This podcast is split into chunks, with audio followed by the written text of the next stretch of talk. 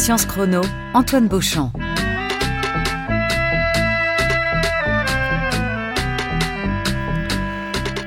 Il s'appelait Pythéas, vivait à Marseille au IVe siècle avant notre ère. De ce savant, on sait fort peu de choses, mais on sait qu'il conduisit ce qui fut l'une des premières grandes expéditions scientifiques maritimes. À partir des fragments restants de son traité géographique sur l'océan, on va tenter aujourd'hui de retracer l'itinéraire de Pythéas, qui vogua jusqu'aux limites du cercle polaire arctique et décrivit l'île mystérieuse de Thulé. Science Chrono retourne aujourd'hui au temps où géographie et astronomie marchaient main dans la main pour étendre les horizons.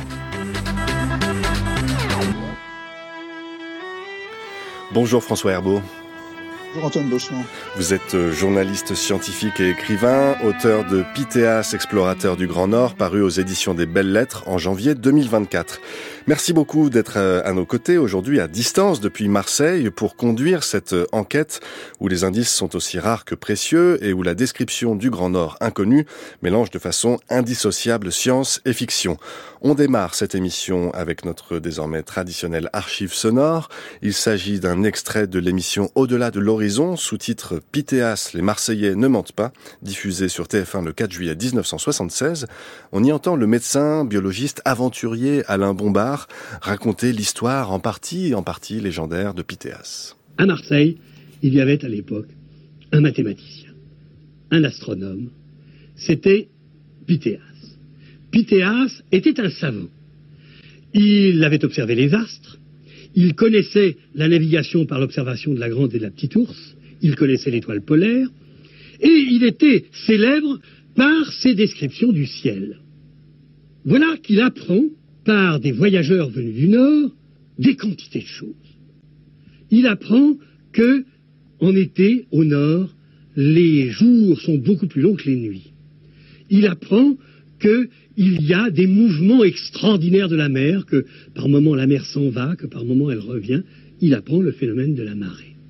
Et l'homme de science, qu'Épithéas, se dit, mais ça, il faut aller le vérifier. Il faut savoir si c'est la légende du voyageur euh, plein d'imagination, ou au contraire, s'il s'agit vraiment de réalité. Alors, cette réalité, quelle est-elle? Et il demande s'il peut essayer, à ses propres risques, de franchir le détroit de Gibraltar, c'est-à-dire les colonnes d'Hercule, et d'essayer de naviguer vers le nord pour contempler toutes ces merveilles. À Marseille, ma foi, les Timouks, ce sont les, consuls de la ville, les Timouks sont hésitants. Bien sûr, ça les intéresserait beaucoup de pouvoir éviter euh, d'acheter euh, de l'ambre et de l'étain à grands frais, c'est l'étain qui vient par la terre, ça coûte cher, hein, le voyage par terre, ou bien de l'acheter au punique. Alors, euh, ils se disent, après tout, ça pourrait être intéressant. Mais si on dit directement à Pythéas qui va faire un voyage de commerçant, Pythéas, lui, ça ne l'intéresse pas. Alors on lui donne la pilule. On lui dit qu'il est un grand savant, qu'il fait honneur à la cité, et que nous, les Timouks de Marseille, on est prêts à financer une expédition scientifique. Voilà la voix d'Alain Bombard qui décrit euh, cette figure en partie légendaire, euh, enfin en tout cas en partie euh, mystérieuse de, de Pythéas. Une réaction à ce que vous venez d'entendre, François Herbeau, et à ce, problème dans lequel on, on, saute à pieds joints de la distinction difficile entre réalité et légende quand on parle de Pythéas. Oui, ben on peut dire que Alain Bombard est un excellent conteur. D'ailleurs, il avait écrit à cette époque un livre sur les, grands navigateurs et il avait placé Pythéas euh, dans les tout premiers chapitres. En fait, euh, il nous dit des choses intéressantes. Il insiste sur le fait que Pythéas était un scientifique euh, et qu'il aurait été soutenu dans son voyage, dans sa démarche par les, autorités de Marseille. En réalité, on connaît très peu, en fait, j'allais dire absolument rien. On connaît très peu les circonstances du, voyage de, de Pythéas et encore moins euh, les circonstances de, ce voyage et comment il a pu le, financer. Mmh. En revanche, Pythéas n'a pas appris tout ça de voyageurs euh, étrangers. En fait, c'est lui qui a appris au monde grec un certain nombre de choses. On va essayer euh, ensemble, si vous le voulez bien, François Herbeau, de, de faire une enquête aussi scrupuleuse que possible. Peut-être qu'on peut commencer par le commencement et dire ce qu'on sait de façon certaine sur Pythéas. Que peut-on dire de lui de façon sûre à 100% Alors, on a, on a quelques éléments, heureusement, euh, grâce aux fragments antiques, vous l'avez dit dans votre introduction, notamment euh, les, dates. En gros, on sait que Pythéas était un astronome grec euh, de Marseille du IVe siècle avant notre ère. Et on sait qu'il est aussi l'auteur d'un ouvrage qui est un traité de l'océan, qui vraisemblablement a été conçu à l'issue d'un voyage exploratoire euh, au nord-ouest de l'Europe. Ça, ce sont les choses que, que l'on sait. On sait aussi par ailleurs qu'il a été un, un, scientifique très impliqué dans la science des latitudes. Il a mesuré notamment la latitude de Marseille. Avec une très grande précision. Oui, absolument, avec, la, avec, une précision euh, qui est absolument remarquable pour l'époque, qui est très proche de, de, de, de la latitude actuelle, corrigée euh, des, des, fluctuations. Et également, euh, il semble être le, le, savant le plus ancien qui ait fait le lien entre euh, le phénomène des marées et, euh, et l'action de la Lune. On verra que ça, voilà. c'est son, son, travail d'expédition justement qui lui a permis de, de réaliser ces observations-là. On, on, parle de Pythéas euh, le Massaliote, Pythéas qui était grec, qui vivait à Marseille, cité alors euh, grec. Est-ce qu'on peut resituer cette, euh, ce port-là dans l'espace méditerranéen, son importance? Et, et, voilà lier ce contexte géographique et ce contexte de pensée aussi dans lequel évoluait Pythéas Donc euh, Pythéas, c'était au IVe siècle, c'est-à-dire qu'en en gros, il était 250 ans après la fondation de, de la ville par les Phocéens. Donc c'est vraiment une cité grecque et donc on est vraiment dans le monde grec. Et, et les, les, cette cité grecque était orientée vers la, vers la Méditerranée. Euh, et donc, les savants grecs euh, échanger entre eux euh, dans, le cadre de, de, de leur réflexion euh, autour de la Méditerranée.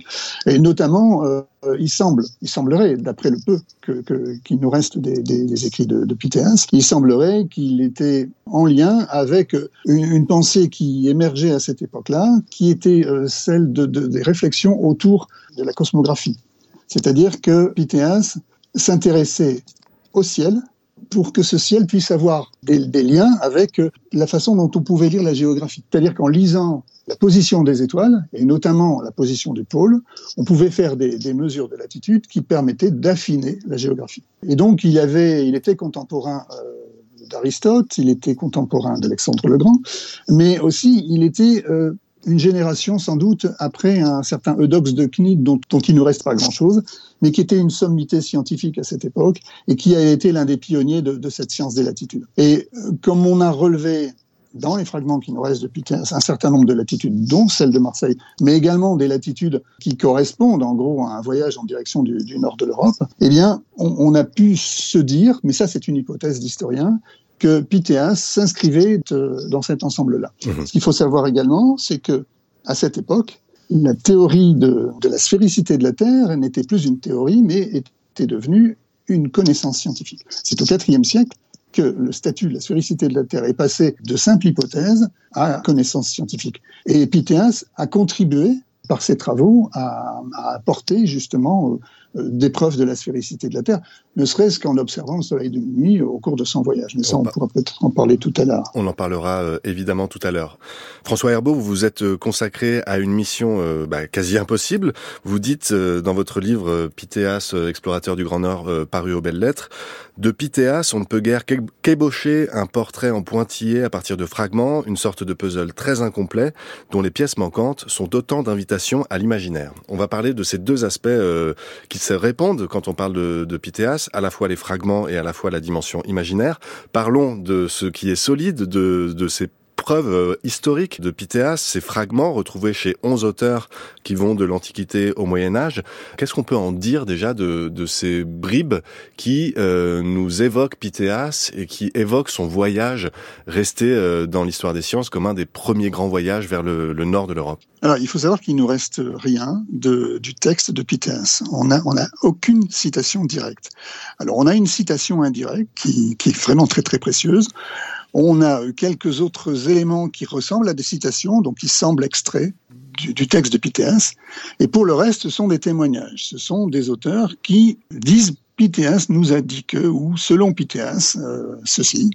Et, euh, et, notamment, alors parmi euh, les, principaux, euh, principaux témoins, euh, Strabon et Pline l'Ancien. Donc un grec et un latin. Il faut savoir que ces auteurs ne sont pas des témoins directs de l'œuvre de Pythéas. C'est-à-dire que ceux qui ont vraiment lu l'ouvrage de Pythéas, on peut penser à Eratosthène par exemple, n'ont pas transmis d'informations directes parce que eux aussi ont été victimes de la disparition de leur texte. Est-ce qu'on sait comment ce texte de Pythéas a disparu? Alors non, non. C'est difficile. Euh, là aussi, on, on, lit plein de légendes selon, le, selon lesquelles le texte de Pythéas aurait disparu dans le grand incendie de la bibliothèque d'Alexandrie. Ça, c'est pas attesté. Bien sûr. Euh, alors, ce n'est pas attesté, c'est une probabilité. Ce qu'on sait, c'est que Eratosthène, qui était directeur de la bibliothèque d'Alexandrie, a lu l'ouvrage de Pythéas.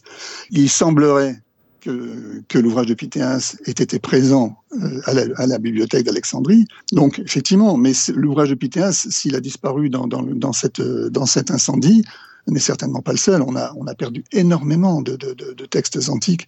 Et, donc, c'est vraisemblable. Ce qui est intéressant, et là, c'est vrai qu'on parle de la légende de Pythéas, on, trouve beaucoup d'ouvrages de, vulgarisation dans lesquels on raconte que l'ouvrage de Pythéas a disparu dans la bibliothèque d'Alexandrie euh, au moment de, de l'un des incendies, parce qu'il y en a eu plusieurs. Bon, euh, on n'a aucune certitude là-dessus et on ne, on ne, sait absolument pas quelles sont les circonstances de la disparition de l'ouvrage de Pythéas et d'ailleurs des autres. Une question que je me posais en préparant cette émission, François Herbeau, c'est est-ce que Pythéas c'est un peu une figure à part dans l'histoire des sciences antiques ou bien est-ce que ces, ces personnages présents, absents sont finalement assez courants et est-ce qu'on croise beaucoup la route de ces personnages euh, scientifiques, savants, euh, dont on peut euh, faire un portrait uniquement en pointillé, comme vous le dites? Il y en a beaucoup, mais Pythéas c'est quand même un, un, cas à part, si je puis dire, euh, déjà parce que Géographiquement, il est situé à Marseille. C'est un élément qui, je pense, peut, peut être pris en compte. Et d'autre part, ce voyage qui est quand même exceptionnel jusqu'au cercle arctique est quelque chose de tout à fait atypique. Prenons le cas d'Eudox de Cnide, qu'on connaît très mal, mais, dont on, on devine l'apport essentiel dans, dans, dans la dans l'histoire des sciences, euh, bah, on n'a pas d'idée d'un voyage euh, identique. Mmh. La, la, caractéristique de Pythéas, c'est ce, c'est justement euh, ce voyage qui paraît incroyable et d'ailleurs qui n'a pas été réalisé euh, ensuite. Il n'a pas eu de suite. Le voyage de Pythéas n'a pas eu de suite. On, euh, entre entre le IVe siècle avant notre ère et, et, et l'époque moderne, on n'a pas connaissance de, de, voyage en direction du pôle. Et c'est ça qui est vraiment très impressionnant dans l'histoire de Pythéas, c'est qu'on parle là de ce qui fait figure un peu de première grande expédition scientifique maritime. Euh, le monde n'a pas du tout les mêmes horizons à cette époque, au IVe siècle avant Jésus-Christ. Le monde se concentre autour de la Méditerranée. En tout cas, le, le monde grec est, est, vraiment concentré autour de la Méditerranée. Alors, on a des connaissances euh, en partie euh, nimbées de légendes de ces, de ces contrées nordiques. On va revenir quand même avant ça, avant de décrire le, le voyage de Pythéas, François Herbeau, à ces fragments et rappeler que l'une des principales sources quand il s'agit de parler de Pythéas, c'est un certain Strabon. Et Strabon, pour le dire de façon polie, est assez hostile à Pythéas. Comment est-ce qu'on explique cette, cette hostilité-là? Strabon dit euh, que Pythéas est menteur. Alors, ça nous pose un, vrai problème parce que Strabon euh, nous livre 70% peut-être des, des, informations concernant Pythéas. Donc, de deux choses l'une. Soit Strabon a raison et il ne faut pas tenir compte de, de, ce que raconte Pythéas, soit euh, Strabon a tort de critiquer Pythéas. Bon, depuis le XVIIe siècle, les, les, historiens ont réhabilité complètement Pythéas et ont montré justement que la géographie de Pythéas, pour peu qu'on la connaisse, correspond à la géographie réelle. Donc, euh, on a pu ne pas tenir compte des critiques de Strabon et s'appuyer justement euh, sur ces critiques pour étayer notre connaissance de, de Pythéas. Alors, comment on explique ça? Ben, Strabon est un lecteur de, de Polybe, qui est donc un historien du deuxième siècle avant notre ère, qui lui aussi était très critique euh, de Pythéas, qu'il accuse également de menteur. Et lui-même était un lecteur d'un certain Dicéarque, donc qui était un, élève d'Aristote. Et alors, on ne connaît pas exactement quelles étaient les critiques de Dicéarque, mais on sait qu'il n'était pas d'accord avec Pythéas. Alors, on ne connaît pas la raison exacte en fait de, de, de, ces critiques, mais en tout cas, on retrouve une filiation entre Dicéarque, Polybe et Strabon. Et donc, on peut penser que les uns se sont enfin, les uns ont influencé les autres dans leur, dans, dans leur réflexion hostile à Pythéas. Vraisemblablement, il s'agit euh, d'un désaccord sur l'habitabilité de, de la zone arctique. Dans, dans la philosophie euh, d'Aristote, euh, qui, a été donc exprimée également par Dicéarque, en fait, la zone proche du cercle arctique n'était pas habitable, mais Pythéas a décrit des populations Mmh. donc euh, qui vivait à, cet endroit-là. Oui, à l'époque, vous, donc, a... vous le dites dans votre livre, euh, François Herbeau, l'hyperborée, ce grand nord, euh, on en a une vision très très littéraire, et, et, vous le dites, nimbé d'un profond mystère. Absolument. Alors là, il y a autre chose, c'est que en fait, on a pu confondre euh, des populations bien concrètes décrites par Pythéas et des populations mythologiques, qui étaient les habitants du Grand Nord, qui vivaient, euh, d'après la mythologie, euh, dans une zone un peu à part du monde, euh, dans, un, dans un lieu un peu merveilleux. Et donc, la, la confusion entre, un, je dirais, un rapport scientifique précis et concret de Pythéas et ce, mélange un peu mythologique de, populations mystérieuses a pu aussi euh, apporter quelque chose qui prête à la critique. Hmm. Parlons de, ce voyage de Pythéas. Alors peut-être qu'on peut faire un, petit détour par l'archive de, de, tout à l'heure avec euh, avec Alain Bombard qui parlait de, ces Timouks à Marseille, ces marchands qui financent l'expédition de Pythéas, qui en font finalement une expédition d'abord marchande et après euh, teintée d'une certaine façon de, science. il évoque l'ambre, l'étain. Quel regard vous portez sur cette sur ce financement financement finalement euh, de la science par les, marchands de Marseille. Est-ce que ça c'est quelque chose qui est attesté ou bien est-ce que justement ça fait encore partie de la légende de l'expédition de Pythéas ah, comme vous dites, oui, c'est complètement euh, intégré à la légende de Pythéas. On ne connaît absolument pas les, circonstances de, ce voyage, on ne connaît rien du financement du voyage de Pythéas. On a un petit élément de fragment euh, de, de, Polybe via Strabon. Polybe nous dit Pythéas n'a pas pu faire ce voyage puisque c'était un simple particulier. Alors, on ignore d'où il a sorti cette information.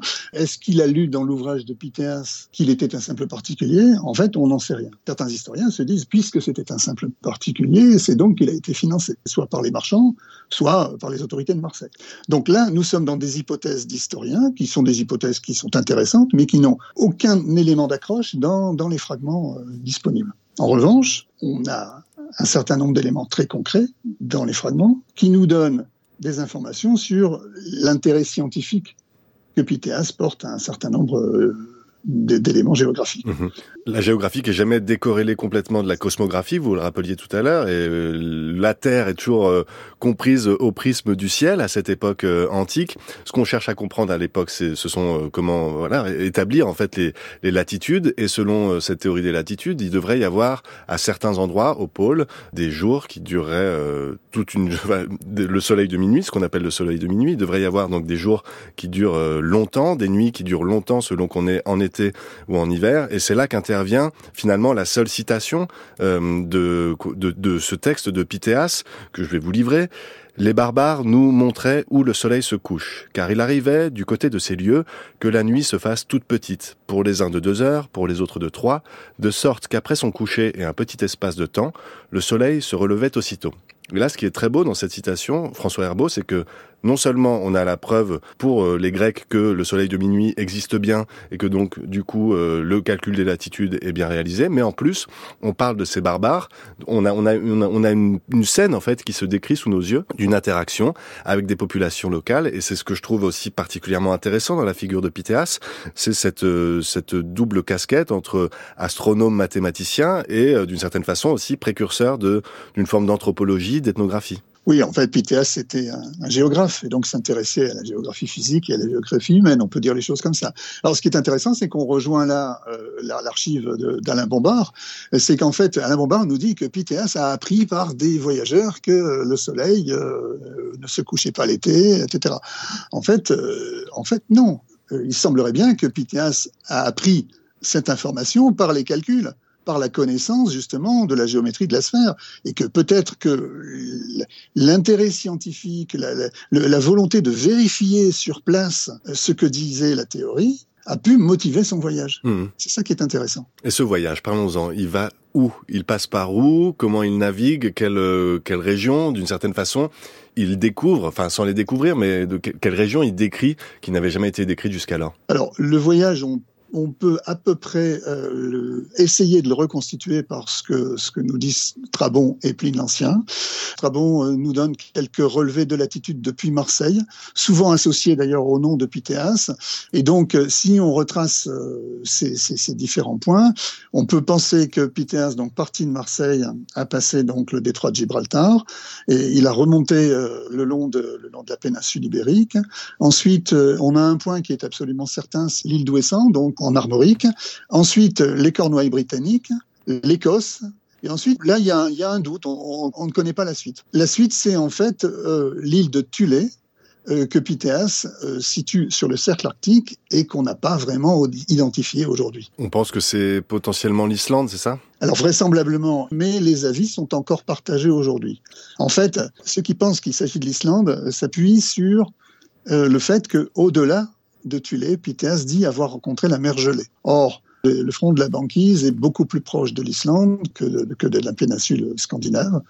Euh, D'autres se disent ce que Pythéas a vu et ce qu'il a appelé Thulé, ce serait la Scandinavie, puisqu'il y a rencontré des habitants, ce seraient les habitants que vous citiez tout à l'heure.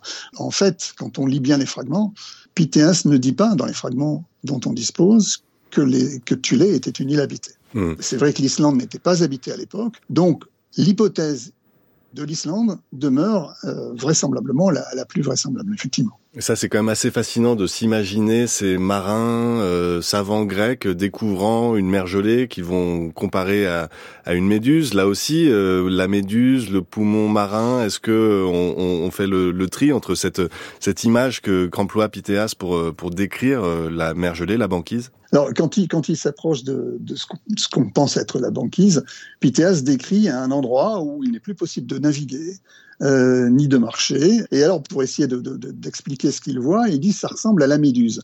Bon, ce qu'il faut savoir, c'est qu'en grec, méduse se dit poumon marin. Et c'est vrai que beaucoup d'historiens se sont interrogés sur cette, terminologie de, de, poumon marin. Ils se sont dit, ben, Pythéas a dit que la mer devait respirer, etc. En fait, c'est une observation naturaliste. Pythéas a essayé de décrire ce qu'il voyait.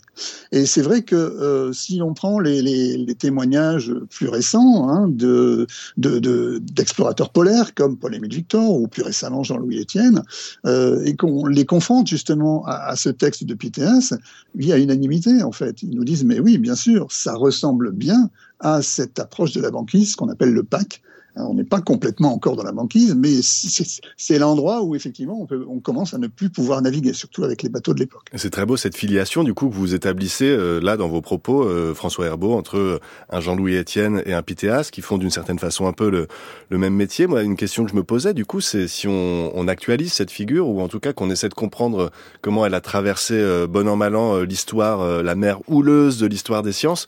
Comment est-ce qu'elle a été dessinée, redessinée au fil des siècles et au gré aussi des, obsessions de chaque époque pour euh, un type de découverte, un type de science, un type de progrès? C'est toute la question de l'édification de la légende de Pythéas. Pythéas a été quasiment oublié pendant tout le Moyen Âge. Euh, après la disparition du dernier fragment, en fait des derniers textes au VIe siècle, certains, certains auteurs du Moyen Âge se sont un peu intéressés à Thulé parce qu'il y avait cette question un peu mystérieuse et c'est aussi des questions géographiques. Et en fait, on a redécouvert vraiment Pythéas et l'intérêt pour Pythéas à, partir de, de, de, la redécouverte de Strabon euh, à la Renaissance, mmh. notamment avec euh, Gassendi qui a été l'un des, des, premiers à vraiment réhabiliter Pythéas euh, par, par rapport aux critiques de Strabon. Mais la science de la philologie, du, du, rapport aux textes antiques, du retour aux sources, a émergé seulement à partir du 19e siècle. Mmh. Et donc il y a eu toute une période, effectivement, et notamment dans les grandes périodes, 18e siècle, à l'époque du, du, voyage de Bougainville et de, de, de ces, ces, grandes périodes-là, et notamment le, le frère de, Bougainville a essayé d'inventer, en fait, euh, en quelque sorte, euh, de réinventer les circonstances du voyage de Pythéas. Et ça a été là. Et même de faire de, de Pythéas un Gaulois, si j'ai bien compris. Alors euh, ça, oui, ça c'est arrivé plus tard. Euh, au début, au début du, du, 19e siècle. Euh, mais en tout cas, le, le, Bougainville, donc le frère qui était, qui était historien, euh, a donc recomposé l'histoire de, de Pythéas en quelque sorte, avec, en, en, précisant que les choses étaient des hypothèses, mais c'est surtout lui qui a insisté sur l'aspect marchand du voyage de Pythéas. Pythéas, s'il a fait ce voyage, c'est donc qu'il euh, y avait un but commercial, en fait, à côté du, de, de, du but scientifique. Et ça, ça a été repris jusqu'au début du XXe siècle. Jusqu'à ce livre de Ferdinand Lallemand aussi, qui est un roman euh, qui imagine euh, à la première personne le voyage de Pythéas et qui a fait euh, bizarrement office de, de source quasiment historiographique. Alors ça, c'est intéressant aussi, c'est que euh, compte tenu du manque d'informations historiques sur Pythéas, eh bien, on s'est intéressé à Pythéas à travers d'autres sources, et notamment, euh, par exemple, les romans. Et dans les années 50, Ferdinand Lallemand a écrit, a réécrit ce qu'il a appelé le journal de bord de, de Pythéas de Marseille, où il a recomposé le voyage de Pythéas, jour après jour, avec cette hypothèse d'un voyage à double, double vocation, scientifique et commerçante. Et c'est lui qui imagine, entre autres, que Pythéas a pu être financé par, par les, les autorités de Marseille. Et c'est cette, cette histoire que nous a raconté Alain Bombard en début de l'émission. Hmm. Mais évidemment, c'est du roman. C'est du roman. Et ce qui nous manque, c'est encore ce fameux texte de Pythéas. Toute dernière question, euh, François Herbeau, puisque notre émission touche euh, déjà à sa fin.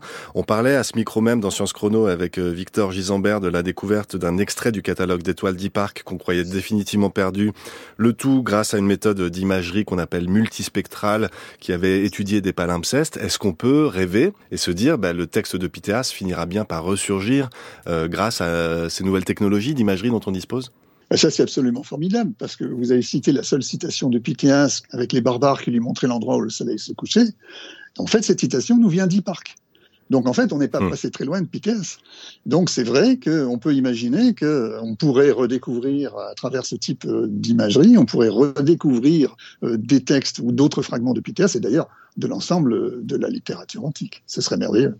Bah, merci beaucoup en tout cas François Herbeau de nous avoir fait voyager euh, sur ce bateau de Pythéas en direction du Grand Nord. Je rappelle le titre de votre très riche synthèse Pythéas, explorateur du Grand Nord. C'est à lire aux éditions des Belles Lettres.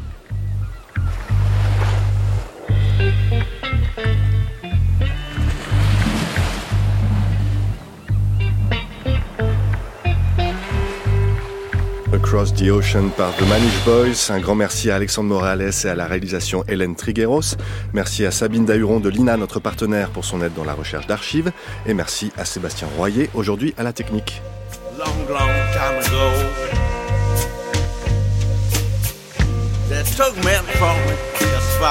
Vous pouvez réécouter cette émission comme toujours sur l'appli Radio France ou bien sur le site franceculture.fr. N'oubliez pas de régler vos montres à l'heure des sciences. On se retrouve la semaine prochaine, même heure, même endroit, pour un nouvel épisode de Science Chrono.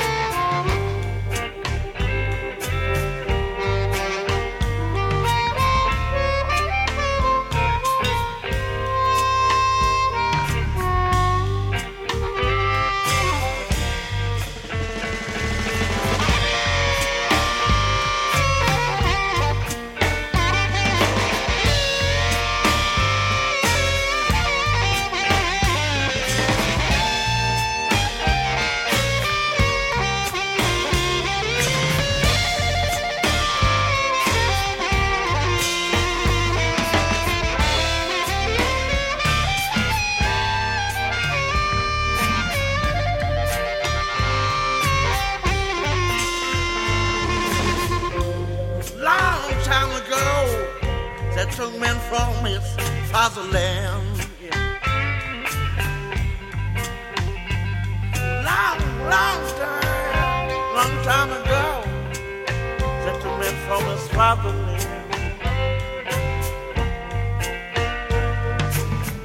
Across the ocean, where may I, see.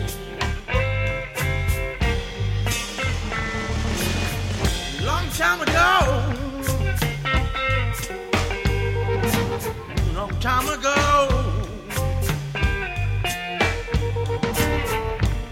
Long time ago.